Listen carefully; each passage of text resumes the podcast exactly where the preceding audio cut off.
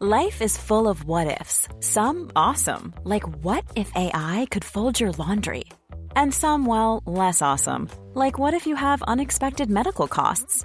United Healthcare can help get you covered with Health Protector Guard fixed indemnity insurance plans. They supplement your primary plan to help you manage out of pocket costs. No deductibles, no enrollment periods, and especially no more what ifs. Visit uh1.com to find the Health Protector Guard plan for you.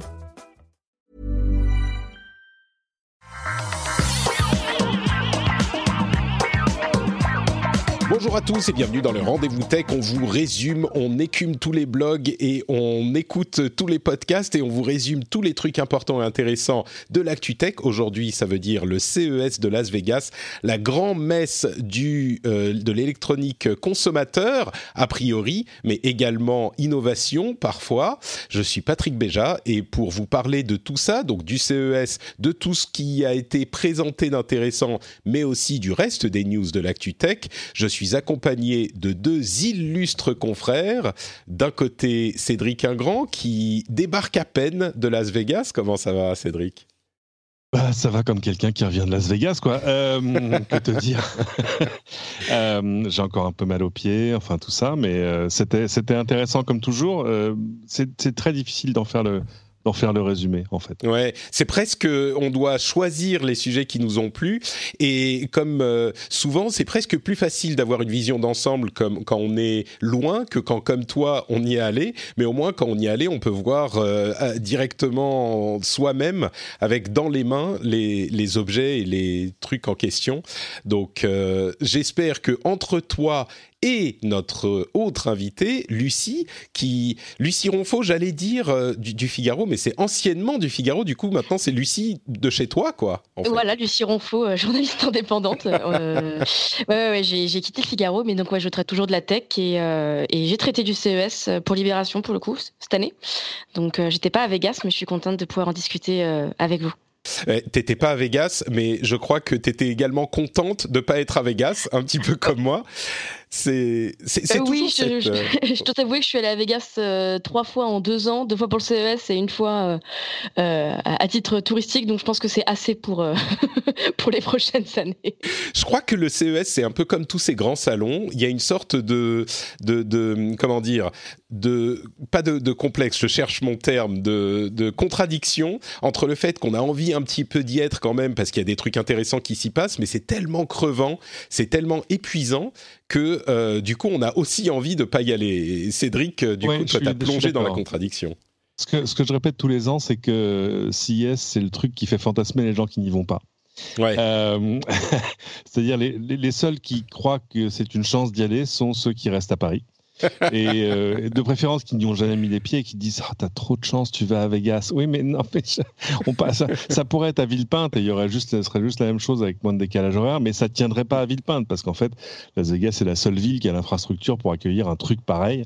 Euh, et euh, on, c'est insoupçonnable. Il faudrait qu'on publie juste ne serait-ce que les plans de la ville pour montrer aux gens où c'est en disant tu vois, quand tu me dis tiens, tu peux passer sur ce stand-là, aller voir ça. Ce stand-là, il est à 4 km de là, dans un autre convention center. Faut trois quarts d'heure pour y aller. Enfin, oui, parce que les gens se rendent pas compte. Et déjà, tous les salons, on a souvent cette impression, les journalistes blasés qui vous disent ah, je préférerais le faire de chez moi. Mais c'est vrai que depuis, on va dire une dizaine d'années, avec toutes les informations qui sont diffusées souvent en streaming live, euh, eh ben on peut le faire de chez soi tout aussi bien qu'ailleurs. C'est d'ailleurs ce que je fais très souvent moi.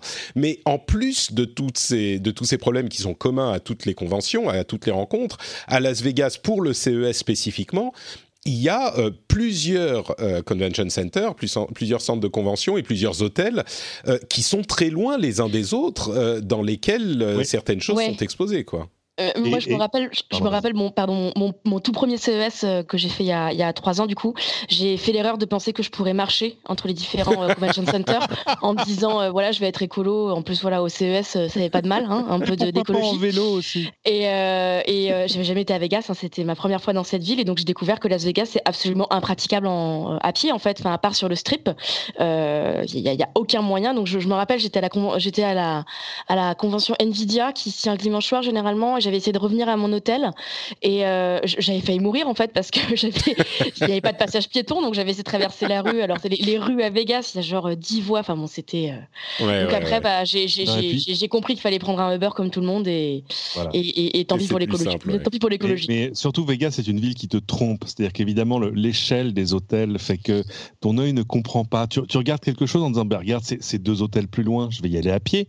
Non, non, ça marche pas. Deux hôtels plus loin, ça peut être deux kilomètres. Euh, Même au sein des hôtels, les hôtels sont immenses. Mais bien sûr. Euh, ah, chouette, j'ai cet hôtel-là et puis en plus j'ai une place de parking. Ouais, c'est bien. c'est quand même pas rendu. Hein. Donc voilà un petit peu pour l'ambiance dans laquelle euh, se passe le CES. On va parler des choses euh, qui ont été présentées. C'est ça qu'il faut, expliquer parce que moi j'ai la, chance ou la malchance. Là, c'était mon 15e de suite. Ouf. et, c'est bien parce qu'au bout du 14e, le 15e est gratuit. mais, et ce qu'il faut expliquer, c'est surtout ce qui a évolué en fait. C'est que moi je l'ai fait pendant des années où tout se passait dans le grand convention center principal, dirons-nous, où il y a le grand hall central avec toutes les grandes marques, les Samsung, etc., Sony là. Et puis il y a un hall sud où il y avait plus, euh, c'est là où on allait voir, je sais pas, Parrot, WeThings, euh, Polaroid, enfin bref, tout l'audio, euh, bref. Ça c'était bien. Pendant des années c'était super. À côté il y avait un hall nord où il y avait la bagnole, mais c'était la bagnole genre pour aller voir les GPS, euh, le, les, aller mettre un subwoofer euh, dans ton pick-up truck, euh, tu vois l'audio, etc. Donc tu arrivais dans ce hall, ça faisait bom, bom, bom, bom, bom, ok. Et ça, c'était un truc, tu passais une tête, tu disais, ouais, n'est-ce pas pour nous, ça va aller. Et voilà, c'était terminé. Et puis il y avait cet autre convention center qu'on appelle le Sens, où il y avait en gros des, fabricants chinois, euh, tu vois, d'alimentation pour PC, euh, d'accessoires pour mobile, le truc où tu allais passer une tête en disant tiens, on a deux heures à, perdre le dernier jour, on va aller au Sens. Voilà. Ça, c'était avant. Aujourd'hui, il y a le Sens, c'est 2000 startups, il faut aller voir. Euh, le, hall de la bagnole, c'est toute la voiture autonome, tout ce qui se passe de ce côté-là, et c'est passionnant. Donc il faut aller le voir. Et le reste n'a pas décru pour autant. Donc en gros, c'est devenu impossible de faire tout le salon, parce qu'en plus, il y a tout ce qui reste dans toute la ville où ils privatisent la moitié des hôtels. Enfin bref. Donc euh, c'est un enfer, et de fait, c'est impossible de tout voir. Bah écoute, on va essayer de parler des choses qu'on a retenues de tout ça. Effectivement, il y aura euh, peut-être euh, de la voiture, de la télé, de l'ordinateur, bien sûr, et puis tout un tas de petits sujets spécifiques qu'on a euh, retenus et qu'on a cueillis spécialement pour vous. Avant ça, je voudrais quand même remercier les gens qui soutiennent l'émission sur patreon.com/slash rdvtech. Aujourd'hui, je voudrais remercier Moranzini, Yann Varen, oui, Yann Varen, c'est ça, Tourismo, Anthony, Rémi, Rorix, Guillaume 7, Buffalo Goat, intéressant comme nom, Guillaume Bourdet et Daniel Miguer.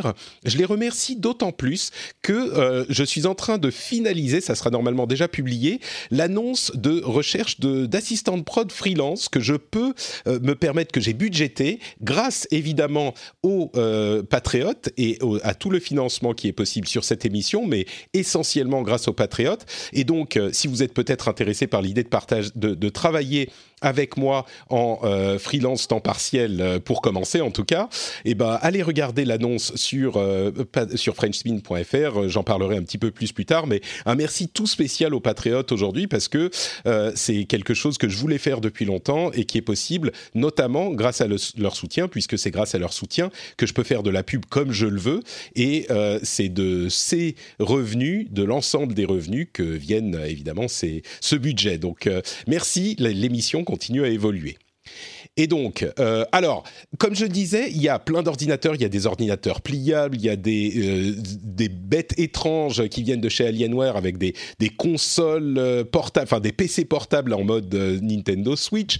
Il y a des annonces de, de processeurs avec Intel qui va faire des processeurs graphiques dédiés, ce qui est une grosse, un gros changement. Il y a AMD qui continue à contre-attaquer. Il y a des voitures avec des voitures euh, prototype de Sony, par exemple. Alors, voiture euh, par Sony, ça fait un petit peu étrange. En fait, c'est plus pour présenter le matériel qu'ils fabriquent pour des voitures autonomes, comme euh, les capteurs, les euh, les différents équipements qui équipent les voitures autonomes, mais il n'empêche, il y a une voiture euh, de Mercedes qui est inspirée d'Avatar, il y avait plein de choses de ce type-là. Il y a plein de télés aussi, de télés qui se font voir de moins en moins, des télés enroulables au plafond cette fois-ci. En avait déjà mhm. euh, dans un bac, bac, dans le sol. Il y a des télés 4K qui n'ont 8K pardon, qui n'ont quasiment aucun bord, etc., etc. Il y a plein de choses, mais quelques sujets. Alors on y, on y reviendra peut-être tout à l'heure, mais les premiers sujets qu'on voulait évoquer, c'est des choses un petit peu plus intrigantes peut-être, un petit peu différentes, euh, qu'on va évoquer euh, l'une après l'autre. D'abord, la ScanWatch de WeThings, qui est une montre intéressante pour la montre elle-même, mais pour ce qui est en train de se réaliser, dont on parle depuis longtemps dans la santé connectée. Ils ont euh, une montre qui est une montre ronde classique, qui est intéressante parce qu'elle a uniquement un tout petit écran LCD au, en haut, au centre, un petit peu décentré sur la montre. Le reste, c'est une montre classique, mais surtout, euh, elle peut euh, détecter les apnées du sommeil, qui sont un problème de sommeil important euh, dans, dans, le monde entier. Ils font ça par oxymétrie colorimétrique, c'est-à-dire qu'ils regardent la, la couleur de votre sang à travers la peau quand la montre est posée, et on imagine que d'autres appareils feront ça bientôt aussi, et donc ils peuvent vous aider avec euh, l'apnée du sommeil de cette manière, savoir si vous avez des moments où vous ne respirez plus, et ça peut provoquer des troubles de sommeil dont on ne se rend pas compte, mais qui affectent la qualité du sommeil et de la vie.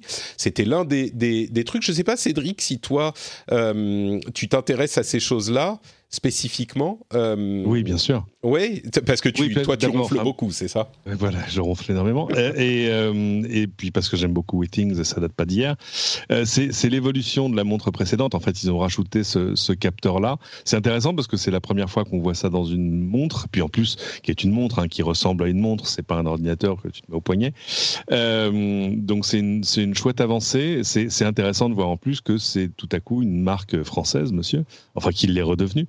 Euh, qui, euh, qui tout à coup est dans le catalogue et j'ai envie de dire dans tu vois le, top of mind des gens qui s'intéressent à ça. Euh, non, c'est une, une belle réussite, même si c'est un peu un fusil à un coup parce que si on te, tu vois, c'est l'apnée du sommeil, c'est un truc soit t'en fais, soit t'en fais pas. Mmh. et si t'en fais, euh, au moins ça aura le mérite de, t'orienter euh, vers un médecin, vers un pneumo euh, qui va lui te faire des tests plus poussés pour voir combien t'en fais, etc. Et, c'est une, une tendance qu'on voit dans le CES en général, cette histoire de santé. Comme je le disais, on en parle depuis longtemps, mais là ça se concrétise et c'est des trucs qui on prend l'exemple de l'apnée du sommeil, mais ça, parle de, tous ces trucs de ECG, de d'électrocardiogramme, etc. C'est des trucs avant pour avoir ce type d'information. Alors oui, c'est indicatif, c'est pas aussi bien qu'un médecin, machin truc, mais pour avoir ce genre d'indication et ce genre de test, il fallait aller à l'hôpital, fallait faire des tests qui coûtaient très cher, qui duraient longtemps. Aujourd'hui, avec quelques centaines d'euros, on peut les avoir à son poignet. C'est ça change énormément de choses, quoi. Alors normalement, le, meilleur, euh, le meilleur détecteur de, ronflement, c'est ton compagnon ou ta compagne. Euh, ça, ça marche à tous les coups. Hein. Euh, et, là, c'est sur la longueur. Au bout de quelques coups de coude, normalement, tu vas consulter. Mais pensons aussi aux gens qui sont célibataires, c'est important. mais c'était, c'était beaucoup. Il y avait beaucoup de monde hein, sur ce, sur ce marché-là, j'ai envie de dire. Alors la santé connectée, c'était énorme, mais même juste la gestion du sommeil avec des améliorations connectées, c'était déjà extrêmement important avec des choses qu'on intègre soit dans la montre, euh, soit dans le lit ou le matelas euh, directement, soit euh, des capteurs qu'on va mettre sur des choses sur ta table de nuit. Bref, tout le monde s'inquiète de, de, ton sommeil. Moi, là, et là, pour le coup, en tant qu'utilisateur, j'ai toujours un petit doute. C'est un peu comme, euh, tu vois, les, les, toutes les choses qui disent combien de pas tu as fait dans la journée. Hmm. C'est intéressant pour des journées exceptionnelles. Par exemple, quand tu fais CIS, que tu rentres à l'hôtel et que tu regardes, ah oui, j'ai fait 16 000 pas, je comprends forcément. Euh, mais euh, le truc, c'est que sur les journées normales, il va te dire, tu vois, au, bout de trois semaines, à te dire, tu en as fait 6 700. Ah non, 6 800. Ah non, 6 400. Bon, tu passes, tu passes un peu à autre chose. C'est, c'est, c'est intéressant sur le long terme, mais c'est un truc à bas bruit. C'est pas un compteur que tu vas garder face à tes yeux tout le temps. Euh, maintenant, ce qui est intéressant, c'est que ça se fait de manière implicite. Ce qui est intéressant, c'est ça, c'est que ça se fait de manière implicite et invisible dans des objets que tu n'as pas acheté forcément spécifiquement pour ça. C'est ça. Si tu as acheté une montre WeThings, c'est parce que tu voulais une montre un peu connectée, dont l'heure se règle toute seule quand tu changes de fuseau horaire, euh, qui va euh, suivre un peu tes mouvements, tes séances sportives, etc. De manière, enfin, j'ai envie de dire en, en en tâche de fond. Euh, si en plus ça peut te rendre d'autres services qui en plus peuvent quand même améliorer ta santé, bon bah c'est super. Puis il Pardon, je, juste, euh, il y a quand même un sujet. Alors, je je, je, parle pas de Wheezing en général, mais le, toute, toute cet essor de la santé connectée, il y a quand même le sujet de la vie privée euh, qui doit se poser et qui, et qui, je trouve, se pose pas encore assez, hein, parce qu'il y a, y, y a un vrai boom de ces objets et on réfléchit pas encore trop à où vont ces données, qui les stockent, qui les utilisent. Aux États-Unis, déjà, on a déjà vu des cas de, d'assurance. Alors bon, euh, aux États-Unis, le système de santé, c'est celui qu'il est, hein, c'est pas celui qu'on a en qu'on, a en France, mais où des assurances, euh, des mutuelles euh, commencent à utiliser les données de ce genre de d'appareils pour voilà mesurer un peu en live la santé de ces de ces assurés et, adapter le prix des, des mutuelles moi, je suis un peu partagée sur ce genre d'objet. À la fois, je, je, je conçois qu'il soit très utile euh, pour euh, beaucoup de gens. Enfin, typiquement, euh, voilà, euh, pour tout ce qui va être euh, test du glucose, effectivement, l'apnée du sommeil, enfin, ce genre de problème où avant, on avait besoin d'appareils très chers. le fait d'avoir des appareils de grande consommation qui puissent répondre à ces problèmes, c'est une bonne chose. Mais à une époque où on est, on, on, a un peu maintenant pris conscience de, de, de toutes les données qu'on produit et toutes les données qui sont récupérées par par le privé pour en faire des choses ou d'autres, euh, redonner des données qui sont encore plus privées, parce qu'elles sont celles produites par mon corps. C'est, c'est, un, alors ça fait un peu rabat-joie, hein, je suis désolée, mais non, non, mais t'as raison, t'as raison. C'est, un, vrai sujet qui, il n'y a pas encore trop de, il y a pas, une, alors en France, il y a un peu plus de contrôle qu'ailleurs, parce qu'on a quand même des, euh, une des lois sur le, une loi notamment sur le stockage des données euh, de santé. Euh, mais bon, c'est, des, c'est quelque chose qu'il faut prendre en compte, je pense, quand on achète ce genre de, ce genre d'objet.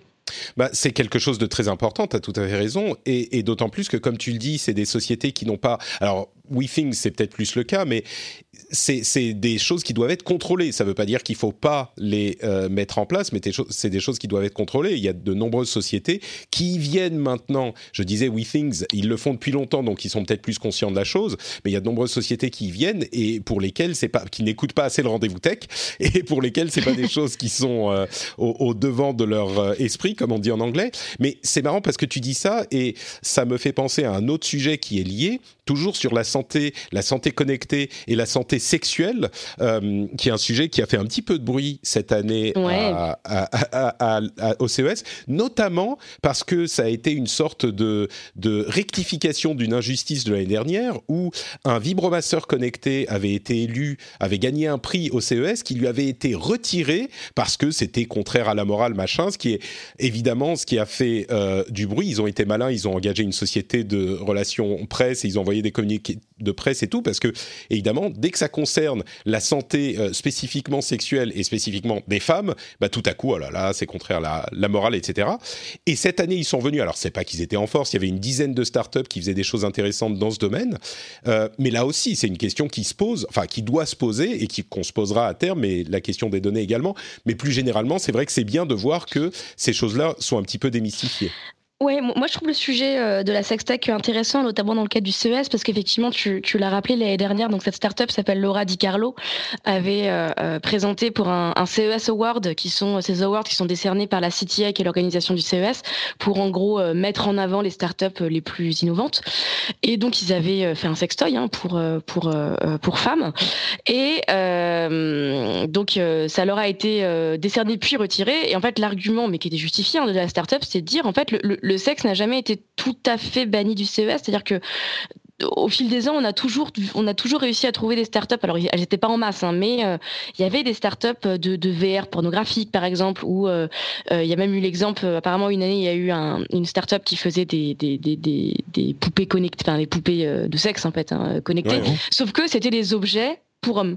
Et donc, euh, ce que la startup a dit, il dit, ben voilà, vous êtes bien gentil, vous autorisez, euh, vous, vous, autorisez euh, la VR pornographique, etc. Mais par contre, dès qu'on arrive avec un, un, un, un, un sextoy pour femmes, vous nous retirez les trucs, quoi. Donc, du coup, la CTA, suite à la polémique médiatique a fini par les autoriser. Et, euh, et, ce qui est assez marrant c'est que il y a Wired qui a fait un, un, papier super intéressant qui, qui, faisait un peu le résumé de toutes ces boîtes et, euh, et, qui en fait sont, sont, des startups un peu comme les autres. Enfin euh, déjà elles ont été soumises à des règles très strictes. Elles n'avaient pas le droit de d'amener des objets qui représentaient vraiment des sexes. Donc voilà on n'avait pas le droit de je vais être un peu cru mais d'avoir des des des des, des, qui ressemblent à des voilà des pénis etc donc ça c'était no way. Pas le droit évidemment à des images pornographiques à des images de nudité etc donc au final bah, quand on regarde les photos des stands, je sais pas si tu y es passé Cédric, mais c'est des, c'est des stands assez, assez basiques, quoi, et, et, qui sont assez innovants. Enfin, il y a vraiment des objets. Laura Di Carlo, c'est un objet qui est en, qui est en, en, en, R&D depuis, depuis 5 ans, quoi. Ils, ils emploient des ingénieurs, etc. C'est amusant parce que moi, c'est des stands que j'ai vus en y allant le lundi. Il faut expliquer, le, salon ouvre en fait le mardi matin. Mhm. Moi, j'avais déjà essayé de prendre des rendez-vous. Sinon, que cette année, ils avaient décidé que non, euh, finalement, la presse n'avait pas le droit de rentrer euh, pendant le montage le lundi, alors que l'année dernière, c'était pas un souci. Bon, je, vous la fais rapide, j'ai trouvé un moyen de rentrer.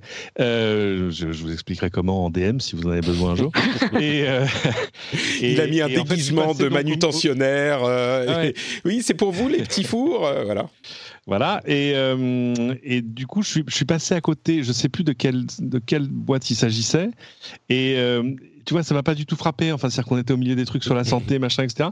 Et, en fait, il y a juste une boîte sur laquelle j'ai fait un peu un double take en voyant une image du produit, en disant, euh, ah, oh, ah, d'accord. Et c'est là que je me suis aperçu que la boîte n'était pas seule. Bon, après, évidemment, de fait, il y avait une dizaine, douzaine d'exposants, euh, mais de fait, les, les ouais, c'est ça, les stands, tout ça était très light. Hein. Il n'y avait pas, il y avait pas de vidéo de démo, tu vois ce que je veux dire. Euh, mais euh, et de fait, il y avait des choses qui étaient qui étaient assez inventives. Moi, j'ai pas, j'ai pas fait le sujet. Hein.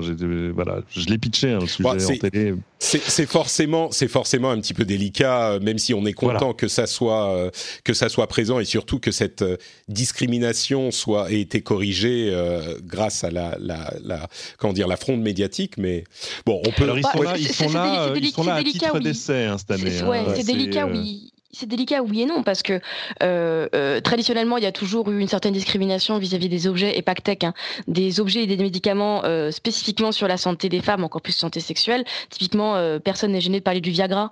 Par contre, parler de médicaments pour restaurer la, la, la, santé sexuelle des femmes, j'ai même pas de marque à vous citer parce que j'en connais pas. Ouais. donc il y a, y a, je pense, dans cette affaire un, un enjeu féministe. Après, comme tu, comme, comme on disait tout à l'heure, il y a aussi un enjeu de vie privée, parce que bah, j'ai regardé, j'ai regardé là pour préparer l'émission les, boîtes qui, ont proposé les, qui proposaient des sextoys et la plupart proposaient des sextoys connectés à une app. Mm. Et alors là, on est toujours au même problème de euh, est-ce que j'ai envie, euh, est-ce que j'ai envie qu'une app, euh, une app et ses partenaires, parce que quand tu donnes tes données à une app, généralement tu les donnes aussi à ses partenaires, dont Facebook souvent, Google, etc. est-ce que j'ai envie qu'une app sache combien de fois j'utilise un sextoy dans le mois bah, c'est ça d'une part, c'est ça d'une part et ça peut par déduction donner plein d'informations, mais plus que ça, ça peut euh, donner des informations sur des indications sur, euh, je sais pas, vos fantasmes, le type de pratique que vous préférez, etc. Donc, euh, parce que bon, ça peut effectivement avoir des, des, conséquences. Si on peut déduire toutes les choses qu'on peut déduire des informations qu'on a déjà sur Facebook et toutes ces choses-là, alors qu'on pourrait se dire, bah, c'est pas directement lié à des informations spécifiques sur moi, on peut imaginer que sur ce type d'objets et de pratiques aussi, ça peut dériver. Mais mm-hmm. donc Bon, voilà pour ce euh, petit sujet. On pourrait faire tout un épisode dessus, mais on va avancer parce qu'il y a d'autres choses à couvrir. À moins que tu veuilles euh, dire encore une chose, euh, Lucie. Non, non, bah, je pense qu'on a, on, a, fait le tour. Euh, un autre sujet qui était intéressant, c'était celui de Samsung euh, Néon, qui est, euh, c'est marrant parce que l'épisode dernier, je disais dans nos euh, prévisions sur la décennie à venir, je parlais de compagnons numériques, de compagnons artificiels. Et eh ben Samsung a annoncé des humains artificiels justement qui pourraient faire cette histoire de compagnonnage d'humains virtuels. Hein. C'est pas des trucs physiques, mais uniquement sur des écrans. Donc déjà en une semaine j'ai déjà raison sur mes prédictions. Ça y est, c'est bon, ça c'est plié. Merci beaucoup.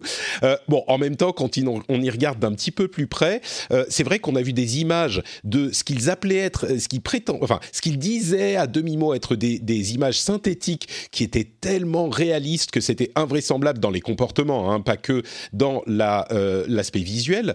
Et puis on se rend compte quand on va farfouiller un petit peu que en fait, c'est peut-être des comportements, enfin des personnes qui ont été plus ou moins filmées puis retoucher un petit peu numériquement et puis adapter. Donc j'ai l'impression, tu peux me dire si je me trompe Lucie, mais j'ai l'impression que c'est un peu un coup de bluff quand même. C'est plus une, euh, un, concept, une inspiration qu'un produit qui est réellement euh, concrètement ouais, C'est aussi l'impression que, que, que, que, ça m'a donné, surtout que Samsung, a, je, je, crois que c'est TechCrunch qui a, ou The Verge qui a sorti ça, qu'en fait, euh, les, euh, les, les, vidéos de présentation qu'ils ont mis sur YouTube et qui montraient sur le stand étaient en fait des vidéos retouchées.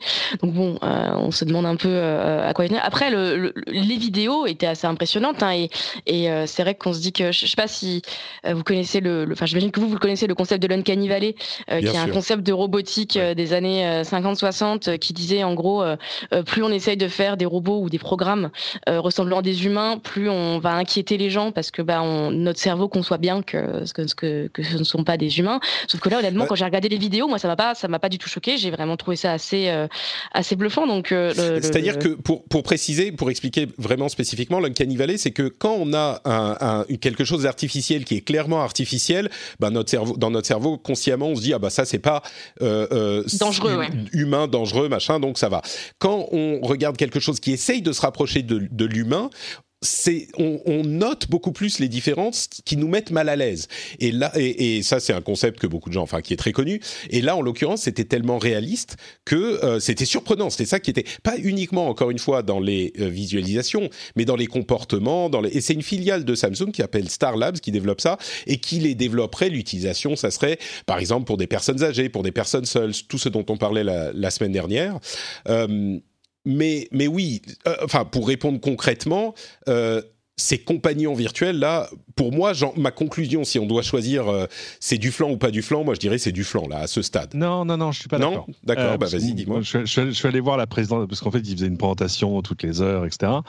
Et euh, alors, c'est pas vraiment une filiale. En fait, c'est une start-up euh, financée par Samsung. Ouais. Et pour avoir demandé à, à l'un de leurs patrons, je dis mais ils vous ont accompagné, vous êtes très bien. Ils disent bah on, on, se parle depuis longtemps, mais mais mais honnêtement, dix jours avant le salon, ils savaient pas ce qu'on allait montrer. Euh, donc de fait, il y avait toute cette galerie de un, peu un peu village people, tu vois, avec euh, euh, le prof, la prof de yoga, l'hôtesse de l'air, le machin, etc.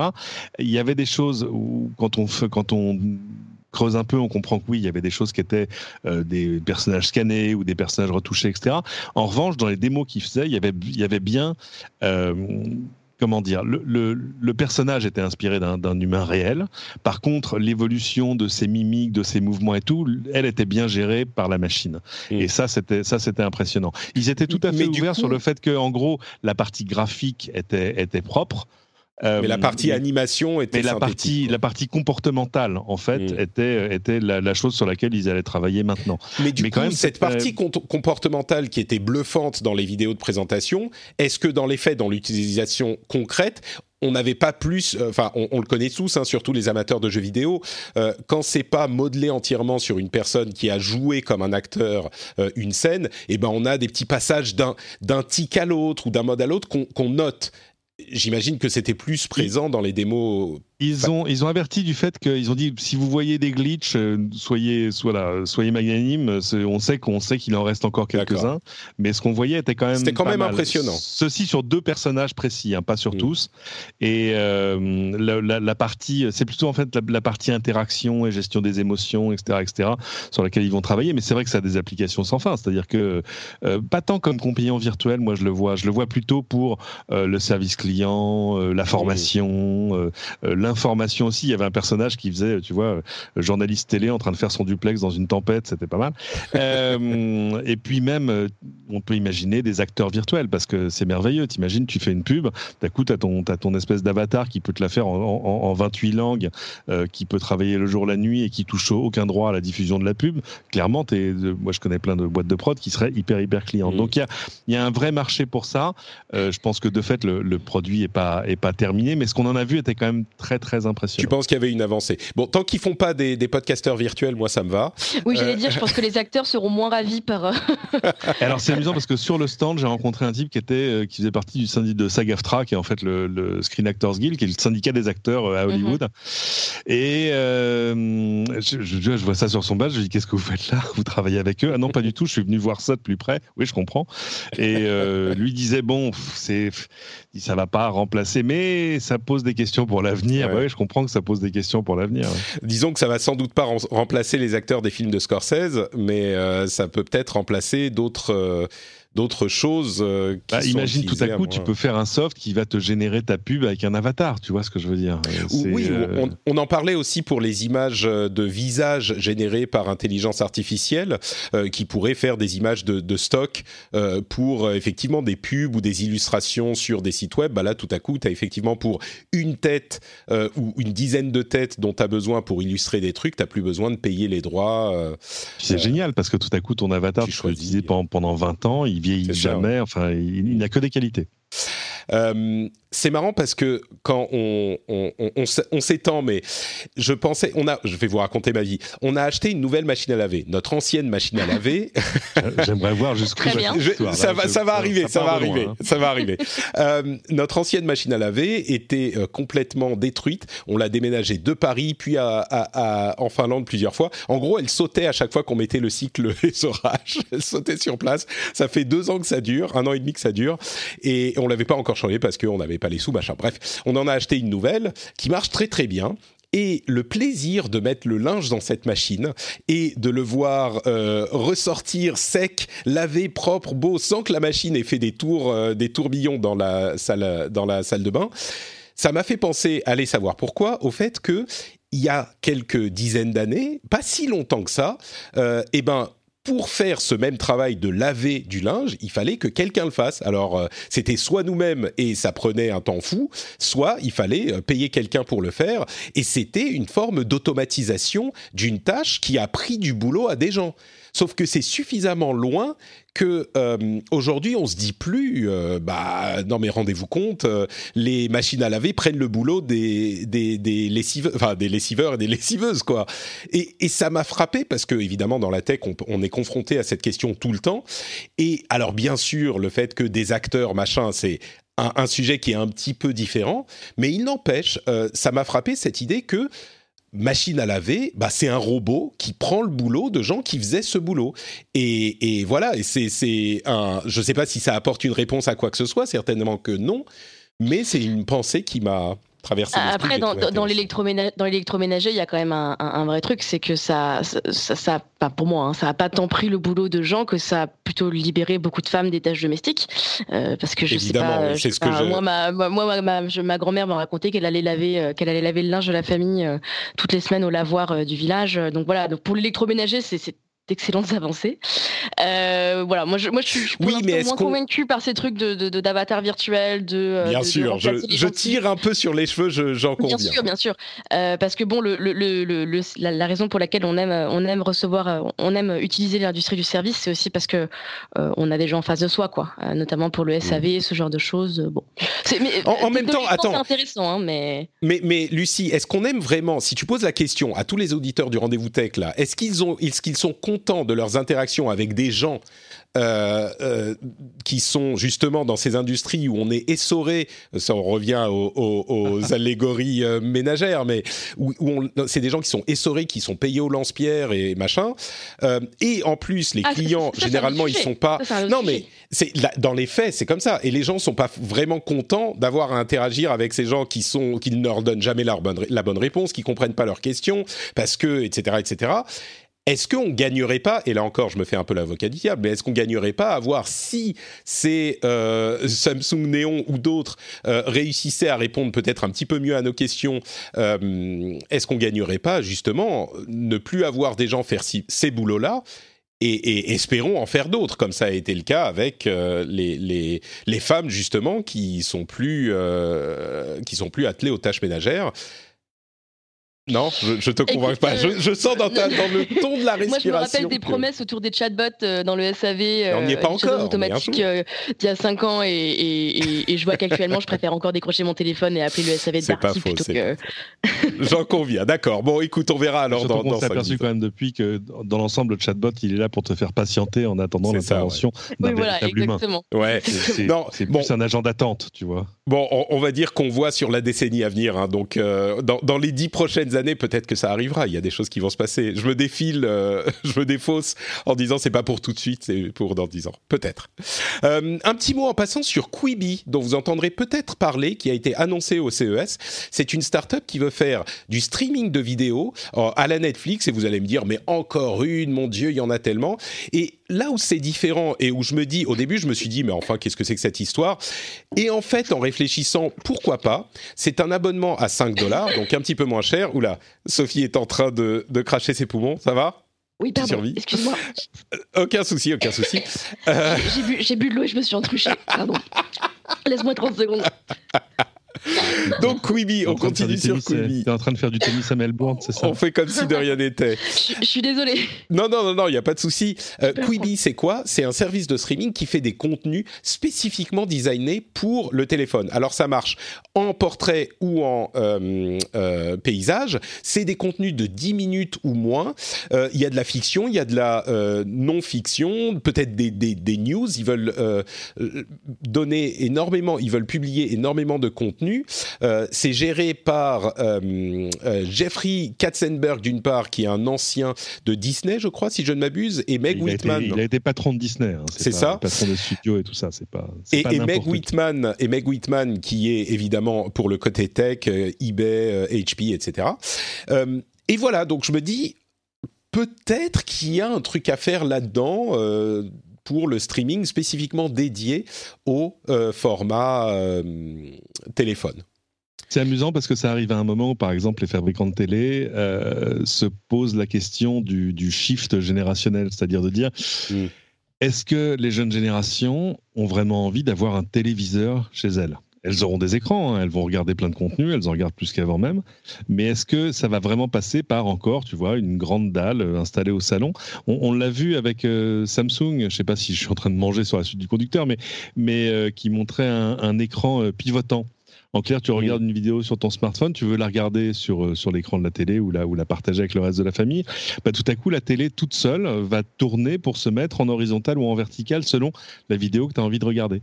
Euh, et ça, eux expliquent que c'est vraiment pour s'habituer, enfin pour s'adapter aux, habitudes de consommation des, jeunes générations, et euh, avec peut-être quand même quelque part à l'esprit la, peur de se dire, mais finalement peut-être que les jeunes générations n'ont euh, pas besoin. Moi, j'ai des gens dans mon entourage immédiat qui à qui je dis, bah attends, regarde, on va regarder un film sur la grande télé qu'elle a. Oh non, ça va, je vais regarder ça sur mon téléphone. Ouais. Alors je le comprends pour une vidéo YouTube, je le comprends moins pour The Irishman, tu vois ce que je veux dire.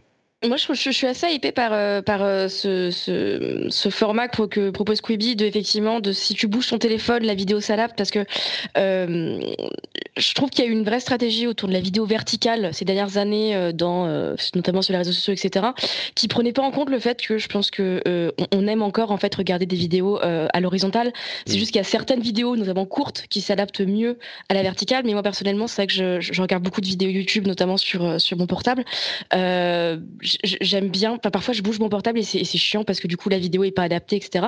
Euh, moi, je trouve ça. Et, vu les, démos qui ont été faites de Quibi, je trouve ça assez chouette ce truc de euh, euh, dans quelque position que soit ton portable, bah, tu, vois toujours la vidéo, ça change pas, c'est seamless. Donc ça, je trouve ça assez assez bluffant pour le coup. si ça marche, si ça marche comme promis, c'est assez cool. Bah, c'est ça, c'est des petits détails qui peuvent paraître anecdotiques, euh, mais ne serait-ce que ça, le fait qu'on peut le voir dans le sens qu'on veut, le fait que ça soit des contenus courts, 10 minutes ou moins, bah, c'est des contenus qui sont prévus pour le téléphone et ils veulent en produire beaucoup. On parle de, centaines d'heures de contenu euh, et, et alimentés constamment pourquoi pas Je me dis, euh, ce truc que j'aurais pensé être un petit peu euh, une blague, euh, au final, en y réfléchissant, je me dis peut-être. Et là où tout le monde, c'est ce qu'ils disent d'ailleurs, tout le monde est en train de se battre pour votre écran de télé, et eh ben personne se, se bat pour l'écran du mobile alors qu'il y en a beaucoup plus. Donc bon, c'était intéressant.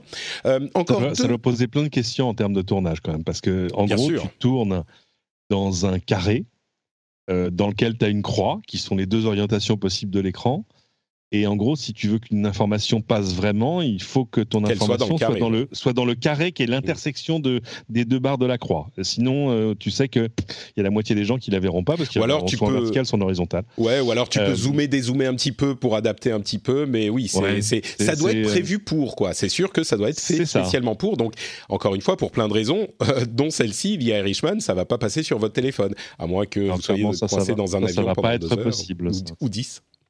Euh, deux autres sujets un petit peu euh, innovants. NextMind qui a fait une démo très intéressante. C'est d'ailleurs des Français, je crois. Euh, ils ont un kit de développement qui est disponible, lui pour le coup, qui coûte environ 400 dollars. Qu'est-ce que ça fait? C'est un petit boîtier qu'on place sur l'arrière de la tête qui va regarder ce qui se passe dans le cortex visuel à l'intérieur de votre cerveau et qui va décoder, décoder vraiment les images qui sont qui arrivent dans le cortex visuel. Et vraiment les images. C'est-à-dire que si vous regardez euh, une partie d'une image ou un bouton plutôt qu'un autre, le boîtier va réussir à voir, grâce à une dizaine de petites électrodes qui vont s'appuyer sur votre euh, euh, tête, sur votre scalp, va réussir à voir le symbole, par exemple, que vous regardez.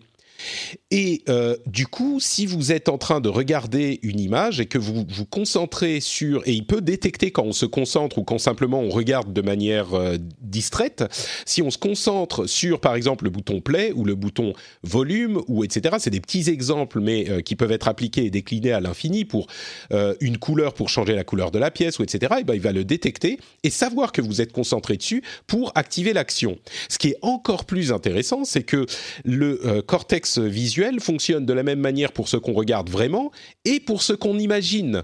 Ce qui veut dire que à terme, s'il continue à développer la chose, on pourrait penser à un signal et du coup activer la chose. Donc c'est une autre approche de euh, ce, qu'on, ce à quoi on pense depuis longtemps, c'est le contrôle des interfaces par l'esprit. Mais là, euh, on est dans une application qui est très concrète. Cette question de cortex visuel, c'est vraiment différent des approches qu'on a eues jusqu'à maintenant. Euh, et je, je d'ailleurs, c'est une traduction de l'anglais. J'espère que ça se dit de la même manière qu'en anglais, en français, le cortex visuel. Mais euh, c'est une nouvelle approche qui pourrait, qui fonctionne. On a vu les démos euh, qui fonctionnent vraiment et, et qui pourrait euh, rendre applicable la chose. Alors, on pense bien sûr au contrôle des ordinateurs en général, mais encore plus avec des interfaces qui n'ont pas de euh, contrôle tactile classique, comme la réalité augmentée, la réalité virtuelle ou d'autres. Euh, Lucie, je crois que cette, euh, cette démo t'avait, plu euh, Alors, alors moi, je ne l'ai pas testé. Hein, je, vu que non, bien sûr, pardon, mais je veux dire l'idée. alors, moi, ce que je trouve intéressant, c'est que ça, ça vient rejoindre les nombreux autres projets autour du cerveau, de la tech. C'est quand même un, sujet qui, est, qui intéresse beaucoup de monde. Facebook fait des recherches à ce sujet depuis plusieurs années et commence à en parler aujourd'hui. Elon Musk, alors pas via, Tesla, pas via Tesla, mais via une autre, une autre initiative, pardon, fait aussi des recherches sur les interfaces euh, euh, euh, cerveau humain-machine. Oui, je me souviens plus de son, du nom de la boîte, mais c'est carrément en insérant des. Ouais, alors lui, pour le coup, il avait, une il avait un truc très chirurgical. Un truc chirurgical, ça. Mm. Mais bon, toujours est-il que l'intérêt est le même, c'est-à-dire que le, c'est vrai que le, il n'y a, a, pas, a pas mieux que le cerveau pour, comment dire, aller dans nos pensées et aller dans notre, dans notre centre de contrôle, entre guillemets. Donc c'est assez logique que ces boîtes s'y intéressent. Moi, j'ai déjà essayé des, des machines de type euh, les, j'avais testé un jeu vidéo qui se contrôlait par la pensée, par exemple, donc qui avait moyennement marché, mais donc c'est intéressant. Euh, je, me demande un petit peu, voilà, quelles sont, parce que les applications, si elles, si effectivement elles se réalisent, euh, pour le coup, ça serait, ça serait assez prodigieux. Je me demande à quel point on en est loin, honnêtement. Bah, c'est ça, j'ai l'impression que on est en train de. Après, plus, plus généralement, je trouve qu'il y a un, vrai intérêt de la part de l'industrie de, de l'attaque en ce moment autour de notre tête, le cerveau, mais aussi les yeux. il y a un peu un retour de hype des, des, des lunettes connectées, euh, quelles mhm. qu'elles soient, avec Amazon qui a lancé, euh, il y a, qui a présenté il y a quelques semaines. Euh, ses lunettes connectées, etc. Et la raison pour ça, c'est parce que bah, euh, notre, notre attention et encore une fois le, le, le, le, contrôle de notre attention passe par le cerveau mais surtout par les yeux. Euh, parce que si tu regardes mes yeux tu sais ce que je regarde tu sais ce que je regarde combien de temps etc euh, donc je pense qu'il va y avoir beaucoup d'innovation euh, et beaucoup de beaucoup d'enjeux éthiques aussi je pense euh, autour de ces sujets ces prochaines années. Donc je, je, je, je suis assez non ça ne va poser aucune question ni, ni légale ni médicale ni de consentement ni de rien du tout. Je pense que Facebook va nous dévoiler son, son implant dans deux ans il est super. Alors, les mises, vous verrez, mais les mises à jour seront automatiques. Hein, vous met oh. voilà, c'est moi, c'est super intéressant. Moi, ça fait longtemps que j'ai envie d'être un cyborg, donc. Euh, donc toi, ça te va, mais oui. Non, mais juste pour que, voilà, c'est juste pour plus jamais aller chercher le smartphone dans le fond de ta poche en disant Attends, c'est quoi déjà le nom de ce mec? Enfin, Tu vois, bon, euh, pour voilà, directement taper dans des, dans des bases dans le cloud pour avoir toujours tout, pour avoir des gens identifiés devant toi. Pour... Et tous ces fantasmes, j'ai l'impression que tous ces, tous ces fantasmes ont une. Alors, il y a plusieurs euh, problèmes et problématiques à résoudre, mais l'une de ces problématiques, c'est comment on contrôle ces interfaces. Et ça, ça pourrait être une avancée pour euh, réussir à, bah, justement à trouver une solution. En tout cas, j'ai trouvé cette approche intéressante et innovante et différente. Donc, euh, ah, Et puis, alors, il faut, il faut, le dire quand même, c'est qu'il y a, y a déjà un secteur dans lequel ça pourrait avoir des effets prodigieux, c'est dans la, c'est dans la santé. Pour le coup, le projet d'Elon Musk, si je me trompe pas, il l'utilise d'abord sur les, la, pour le traitement des effets de la maladie de Parkinson. Euh, parce que voilà, le, ça pourrait aussi permettre de euh, euh, mieux contrôler les effets négatifs de maladies qui, partent du cerveau. Donc voilà, on pense à Parkinson, mais on peut être penser aussi à l'épilepsie, ce genre de choses. Donc ça, pour le coup, je pense que de, dans, le secteur médical, il y a moyen de faire des, progrès prodigieux. Bah, tu fais bien de le mentionner, et sans aller jusqu'à celle d'Elon Musk qui insère des électrodes dans le, dans le cerveau, même celle-ci, et je l'ai même pas mentionné, nous on pense tout de suite à contrôler nos jeux vidéo parce qu'on est parce que je suis un gros privilégié, mais euh, euh, il y a évidemment des applications fabuleuses dans le domaine euh, de, du handicap, des personnes qui sont en situation de handicap, qui ont du mal à contrôler leurs interfaces. ça, c'est un outil de plus à ajouter à leur arsenal pour pouvoir mieux contrôler les, les interfaces informatiques. Quoi. Donc, évidemment, c'est une application claire de ce type de, d'outils. Et puis, puisqu'on est en train de, parler de choses positives, continuons avec ce dernier truc que je voulais évoquer, le, euh, la viande de porc sans porc de Impossible Foods, qui avait déjà présenté un euh, burger de vache à l'époque, sans vache, il y a un an. Et depuis, moi, j'en ai testé quelques-uns. Alors, j'en ai testé aux États-Unis, en France et en Finlande, figurez-vous, différents types, différentes marques, différents produits. Euh, c'était de la, des, des steaks qui étaient franchement pas mal. Alors, clairement, c'est pas de la viande, mais euh, c'est un bon euh, facsimilé si on veut quelque chose d'autre. Et évidemment, ça a tous les effets positifs euh, qu'on connaît sur au niveau écologique, au niveau santé, etc., etc. Même si c'est moins bon que de manger du brocoli, bah, c'est quand même moins pire que de manger de la viande tout le temps. et puis là, c'était donc une présentation de viande de porc qui, visiblement, d'après ceux qui l'ont testé, et de la même manière que pour la viande de bœuf, bah pas trop mal.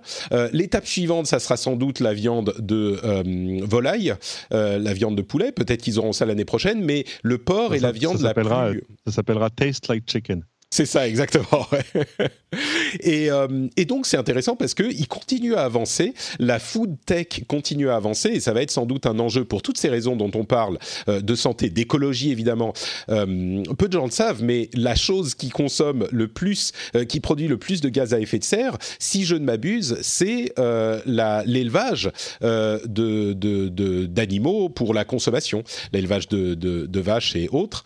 Donc, donc ça, ça peut être une chose qui aide. Et moi, de ce que j'ai testé, c'est tout à fait acceptable. Donc, euh... ouais, pareil, j'ai testé. Alors, j'ai pas testé le, le, le, euh, pig parce que bah, il est pas encore, il est pas encore euh, sorti.